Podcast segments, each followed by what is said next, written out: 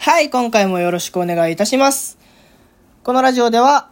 オタクをしながら一流のビジネスマンを目指す私翔吾が日々のオタクの活動であったり、オタクをしながら考えていることを発信させていくラジオとなっております。えー今回はですね、ちょっとこのラジオをやっていて、なんで今までこの話してなかったんだろうっていうような話なんですけれど、僕のね、過去最高のオタク体験のお話をさせていただこうと思います。以前にですね、僕、NMB48 劇場の当選番号1番が当たったことあるんですよ。あの、わかる人にはこれマジですごいことなんですよね。そもそも NMB の劇場って、あれほぼほぼ毎日、今はあのコロナでできてないですけど、ほぼほぼ毎日何かライブをやっていて、で、えーそれが、で、毎回毎回応募ができるんですけれど、それが、えっ、と、1回にどんくらいだろう ?200、300人弱。300人は絶対入ってなくて、250人くらいかな多分それくらい入るんですね。で、えっと、抽選で当たった時に、当選番号っていうものをもらって、で、その番号の、早い順に入場してって、自分でもう席はフリーなんですよ。劇場入っても全席選択可能で、空いてる席は全席選択可能で、えー、空いてる席に座っていくっていう。なので、その自分が推しの子のポジションに合わせて、あえて端っこの方座る人もいるし、全体を見たいから、あえて後ろの方に座る人もいるとか、結構面白いんですよね。そこの席を座る場所の戦略みたいなのが。で、僕はこの当選番号で1番を取ったことがあるんですよ。もうこれ本当に結構すごい話で結構貴重な情報だと思うんですけど、あの、もしもね、あの、これの凄さがわかる人はぜひぜひ最後まで聞いてください。で、えっ、と、まずこの1番ですごいことは、えっ、と、このチケットを発見してからライブが始まるまで待機場所っていうのがあるんですよね。で、その待機場所って、普通のビルの屋内の階段みたいになってて、まあ階段なんですよね。ビルの屋内の階段で、で、えっと、何番から何番の人は、あの、こっから、こっちから並んでくださいとか、150番から160番の人は、えっと、こっからここまでで待機しててくださいみたいなのが、大体あるんですよね。貼られてるんです、張り紙が。で、まず1番になると、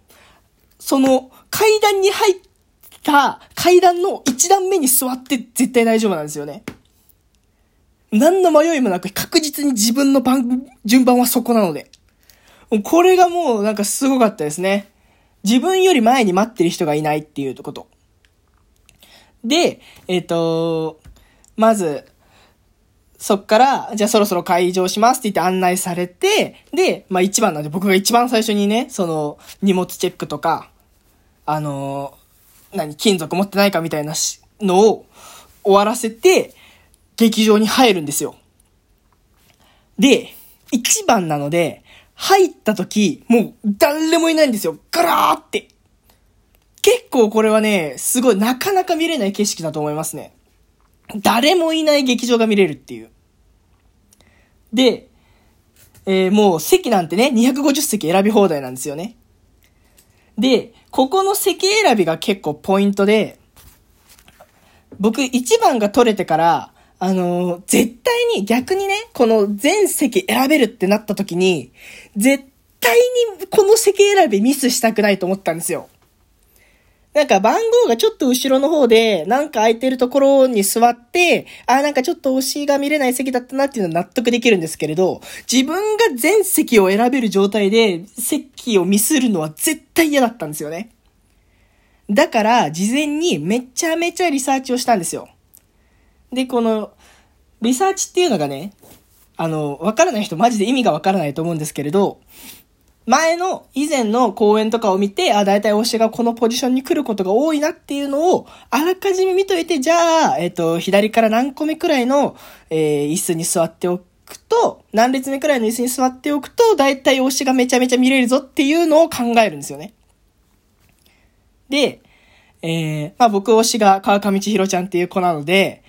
そのね、川上千尋ちゃんニックネームチッヒーって言うんですけど、チッヒーがどこにいるのかをめちゃめちゃ調べておいたんですよ。昔の公演見て。で、えー、いざね、その、想定してた席に座ったわけですよ。で、結果この席がもう大当たりだったんですよね。で、当時は、僕が行った当時は多分5月くらい。去年の5月？去年の5月じゃないな。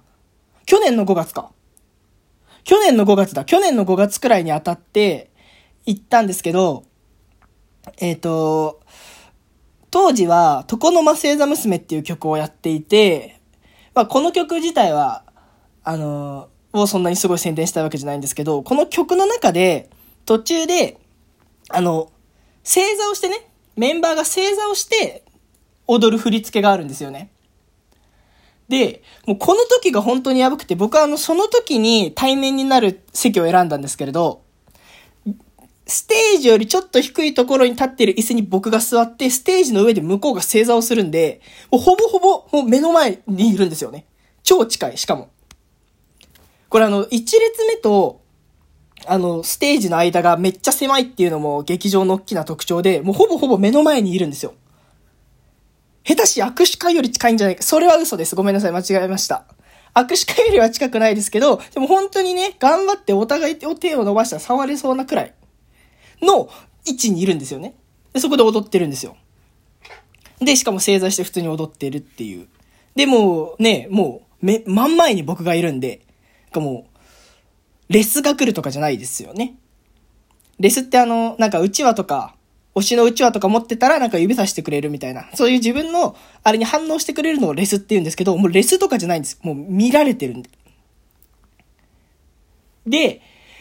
もうね、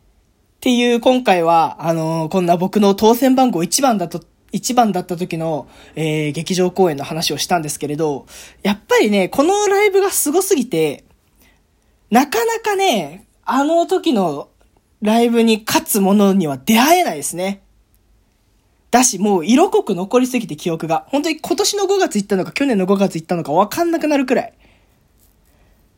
ちょっとね、やっぱりこの劇場公演っていう結構なかなか珍しい制度だと思うんですよね。AKB グループならではの。こう超定期的にほぼほぼ毎日なんかライブをしていて、それをあの狭いところで、えー、割と近くで見れるみたいな。やっぱりこれはね、本当に大事だし、あのー、僕がね、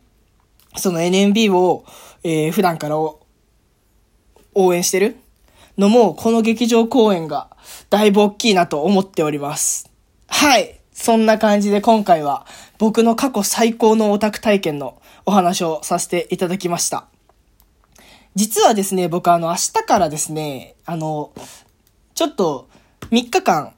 長野県に自然を満喫する旅行に行ってきま、来るので、実はですね、明日からの3日間、このラジオ更新できないんですけれど、えっと、今日、もう1本ぐらい頑張ってあげて、えー、また月曜日以降ね、火曜日か、火曜日以降、バシバシ上げていこうと思うんで。でもやっぱり、なんか1日3本4本上げようかと思ったこともあったんですけど、やっぱりね、1日2本が限界ですね。なんか3本か4本でとりあえず上げなきゃと思って上げるような感じのやつを上げたくはないので、えー、3、1日2本くらいしっかりとお話をさせていただきたいと思います。はい、そんな感じで今回は終わらせていただきたいと思います。また次回以降もよろしくお願いいたします。もしもね、この、あの、当選番号1番とか、あの、最前列からの劇場公演の景色とか興味ある人は質問とかいただければと思いますのでよろしくお願いいたします。それでは、バイバイ